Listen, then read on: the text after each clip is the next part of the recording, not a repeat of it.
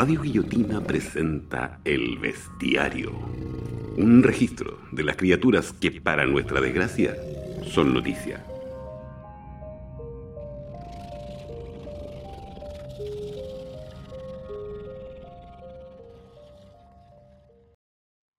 Hoy hablaremos de Carlos Cardoen. Carlos Remigio Cardoen Cornejo nace un primero de mayo de 1942 en Santa Cruz, Chile.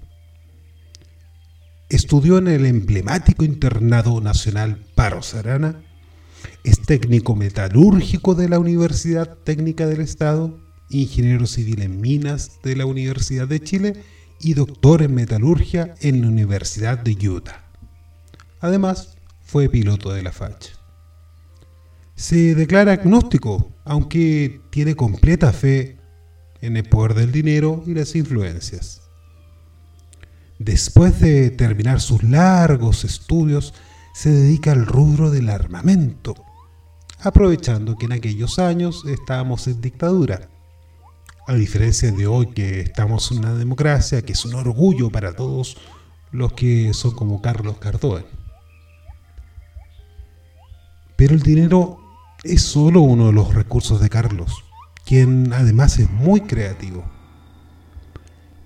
Heredando un sistema de trabajo creado por su mentor, inventó las bombas de racimo, las que producen un daño considerable al contener distintas bombas que generan un gran impacto en el patrimonio de Cardoen, pero uno aún más grande en el cuerpo de los cientos de miles de muertos y heridos por estas. Gracias a la venta de armas, se transforma en una de las personas más ricas de Chile, coronando su ascenso con una venta de 29.000 bombas de racimo a Irak, estimada en más o menos de 467 millones de dólares. En 1993, Estados Unidos lo acusa de haber usado circonio obtenido ilegalmente del país de la libertad, que había cambiado para ese entonces su opinión sobre Saddam Hussein. Este hecho coronaría el descenso de Cardoen, que se transforma en una de las personas más buscadas por la Interpol. Sin embargo, esto no ha impedido que le siga cobrando la factura al Estado de Irak a través de su abogado Juan Pablo Hermosilla, al cual le vamos a tener que dedicar otro bestiario en algún momento. Afortunadamente, el Estado de Chile ha reconocido su invaluable aporte al país, defendiéndolo cada vez que puede ante la Interpol. Esto no tiene nada que ver con la ayuda que ha prestado a los candidatos de la concertación o a Piñera.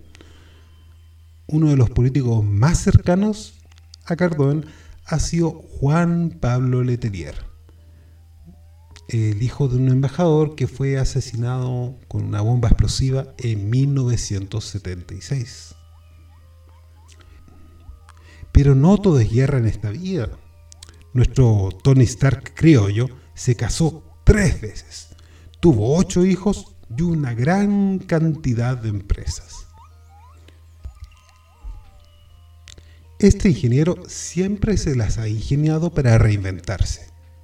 Y en el nuevo milenio cambió las bombas de racimo por los racimos de uva, invirtiendo en la viña Santa Cruz.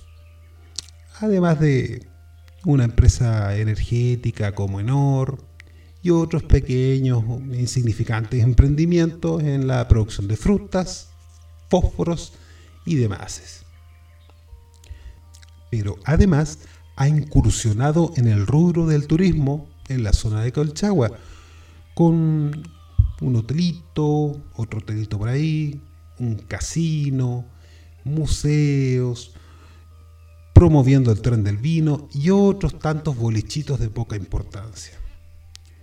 Su amor por la cultura lo expresa humildemente a través de las obras de la fundación que lleva su nombre y que obviamente no paga impuestos.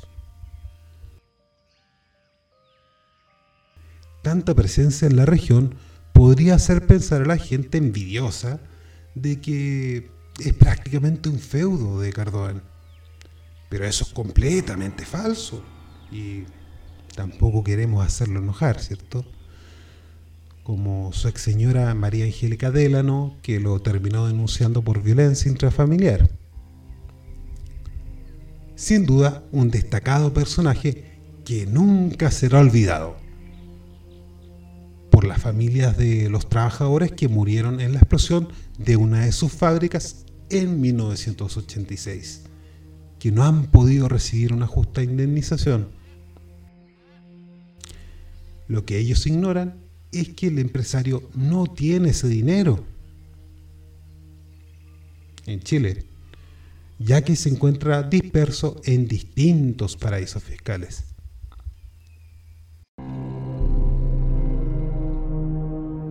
Esto fue el bestiario. Si tienes alguna bestia que sugerir, contáctate con Radio Guillotina por Instagram. Suscríbete a nuestros canales de Spotify y YouTube para más programas.